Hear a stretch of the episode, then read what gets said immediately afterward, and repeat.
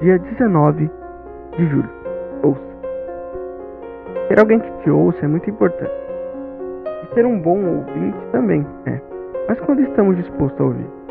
Gostamos mais de ser ouvidos e nunca deixamos os outros falar. Em questão de relacionamento amoroso, principalmente, é muito importante que um ouça o outro, estabelecendo um equilíbrio, sem falar mais do que o outro. Apenas ouça. Leitura do dia, Tiago 5,16. Isso é mais um Diário